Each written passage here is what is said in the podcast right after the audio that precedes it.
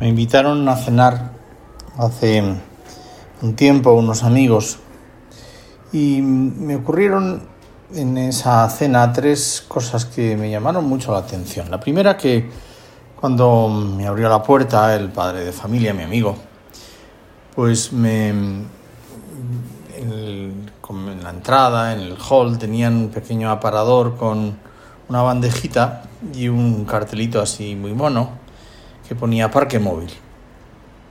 Y allí estaban pues aparcados, como indicaba el nombre, los móviles de cada uno de los hijos, de cada uno de los cónyuges, y allí aparqué mi móvil. Y me explicaron que habían hecho eso para que no se perdiera algo que era esencial en la familia, que es el diálogo. El que hablasen entre ellos, el que escuchasen las cosas de los demás, el que viviesen esa realidad, pero no como una realidad distinta, sino como una realidad real, no la, realidad del móvil, la realidad de, de las bueno, de las cosas que están en la red, no, sino que se acostumbrasen a escucharse, a mirarse a los ojos, a hablarse los unos a los otros. Empezó mm, ya los saludos y llegamos a la cena, les ayudé a poner la mesa y me pidió pues su mujer que alinease la ensalada. Me quejé en tono de broma, no vuelvo a venir, me hacen trabajar, ya la podíais tener alineada antes, como si fuera el típico invitado caprichoso que se queja, pero en tono gracioso. Pero en fin, ya aquello me hizo pensar porque ya me sentía como de la familia desde el primer momento. Estaba colaborando en una de esas tareas sencillas como es preparar la cena. A veces las madres y los padres de familia cometéis el error de dar todo hecho a vuestros hijos. Me acuerdo que cuando estaba en Brafa, en una escuela deportiva, venían los hijos que recogían sus madres, venían las madres a recoger a los hijos, y me ponía negro que la madre pues le diera un par de besos, llevase la merienda, le cogiera la mochila, de tal manera que el niño iba tan pancho, sin la mochila, con la merienda y la madre pues con el bolso, la compra, la mochila del niño, el niño de la mano. Bueno, qué importante es que el niño también lleve su mochila, que colabore en las tareas, que no sea como el príncipe de la casa, el príncipe de la familia. Y en tercer lugar, pues cuando estábamos ya cenando, en esa cena, sonó el teléfono. El teléfono, una cosa muy antigua que existía antes en los hogares que se llama teléfono fijo. Iba con cable, en fin, tampoco voy a describirlo, pero es una cosa del siglo pasado. Y sonaba el teléfono y nadie se levantaba a cogerlo. Dije, bueno, ya lo que faltaba.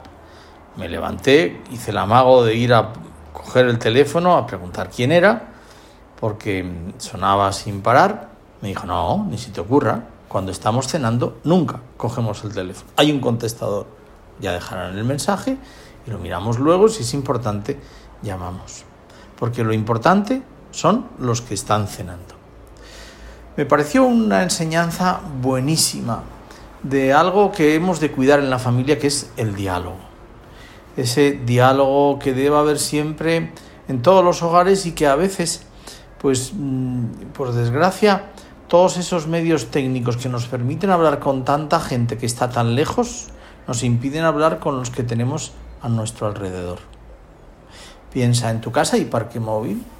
O estás más pendiente del móvil incluso durante las comidas que de tus propios hijos, que de tu marido, que de tu esposo, que de tus padres. ¿Qué baremo podríamos, o qué método de medición podríamos mm, decir probar para ver si realmente hay diálogo en nuestra familia. Pues es como una vez que le pregunté a una niña pequeña en un colegio en Vallecas, le dije, oye, ¿tú te portas bien en casa? Y dice, pues no lo sé. Pregúnteselo a mis padres. Yo no sé si me porto bien o mal, ellos sabrán. ¿no? Bueno, pues a veces eh, creo que el método es interesante. Los demás se sienten escuchados, cuando llegan o les sucede algo, lo primero que hacen es querer llegar a casa para contarlo o no tienen ninguna gana de llegar porque nadie te va a escuchar o porque puedes contar a lo mejor durante la comida algo importantísimo y lo único que escuchas es, ah, muy bien, pásame la mantequilla. Como si lo que acabas de contar no le importase a nadie. No solamente hay que mostrar interés y admiración por los demás en el seno de la familia, sino que creo que es importante que a veces, aunque no lo tengamos, aunque no nos importe nada, pues yo qué sé, si pesa más eh, o si ejerce mayor presión un litro cúbico, eh, un metro cúbico de agua que un metro cúbico de paja, pues yo qué sé, cualquier cosa de estas, ¿no? Bueno, pues aunque no nos interese lo más mínimo, tenemos que disimularlo y mostrar ese interés para que realmente el diálogo sea lo que enriquezca, lo que estructure, lo que cimente, cimente bien la familia. Piensa en la familia de Nazaret. Hay una escena en la Pasión, la película de la Pasión, que es muy bonita, de la Virgen, que Jesús hace una silla, aprendido de San José, ya San José había fallecido porque no aparece en la escena, y, se la enseña a la Virgen que, bueno, descubre como un modo de sentarse en algo que ella no conocía. Y bueno, se sienta, Jesús hace como el amago de que se la quita, bromean, luego le moja con agua, en fin, juegan. Bueno, la vida ordinaria de la familia, de esos momentos tan agradables, de esas risas tontas, flojas que a veces nos entran, qué importante es esto, ¿no? Que lo pasemos bien en familia que la familia no sea un lugar donde estar estirados, donde fuese como Versalles, ¿no? Poecencia, por favor, pase usted delante. Hay que ser educados, corteses, no podemos vestir de cualquier manera, pero tenemos que pasarlo bien en familia y que buscar siempre ese diálogo con los demás. Pues no sé, ese pasar y perder el tiempo con los demás, con tus hijos, con tu marido, con tu mujer, hablar de vuestras cosas, ¿no?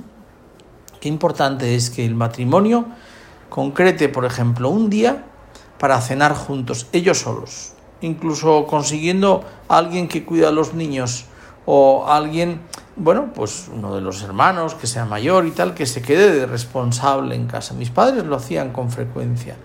Me acuerdo que nosotros hacíamos el salvaje, todo lo que éramos siete, pues todo lo que podíamos, ¿no? Y luego, pues cuando ya veíamos que el ascensor subía o que ya entraba la puerta, pues nos teníamos una facilidad impresionante para peinarnos, echarnos colonia, para que no oliese a sudor, después de haber estado jugando al fútbol y rompiendo todos los cuadros del pasillo, pues haciendo el bestia todo lo que podíamos, nos sentábamos en la sala de estar viendo la televisión como si allí no hubiese pasado nada. Claro, mis padres se enteraban perfectamente y se morían de la risa al vernos cómo disimulábamos.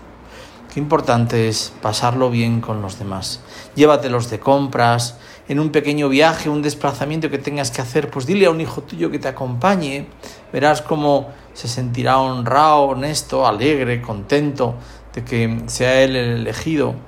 Ese momento tan terrorífico del sábado por la mañana que hay que ir de compras, pues lo que más les gusta a los hijos es ir al supermercado. El otro día me enseñó una madre un vídeo de un hijo de dos años que abría las puertas, cogía la leche, la metía en el cubo, en el, en el carro de la compra. Eh, bueno, la madre se moría de la risa porque el niño había aprendido al ir con su madre lo que tenía que comprar, lo que le gustaba y con dos años era capaz de meterlo en el cesto de la compra. Bueno, ojalá nosotros también disfrutáramos de esos momentos tontos de la familia, pero pasándonoslo en grande, ¿no? Buscando ese diálogo. Fíjate, termino con esto. Dios estará en cada una de esas casas cuando hay diálogo, cuando se hablan las cosas. Si hay diálogo en una familia es muy fácil que cuando haya un problema, enseguida quien se lo quieran preguntar los hijos es a los padres. Que cuando hay una dificultad, pues enseguida el padre y la madre hablen entre ellos cuando hay un problema familiar serio, pues los padres se lo cuenten a los hijos, confíen en ellos para que recen, para que ayuden, para que colaboren para solucionar el problema.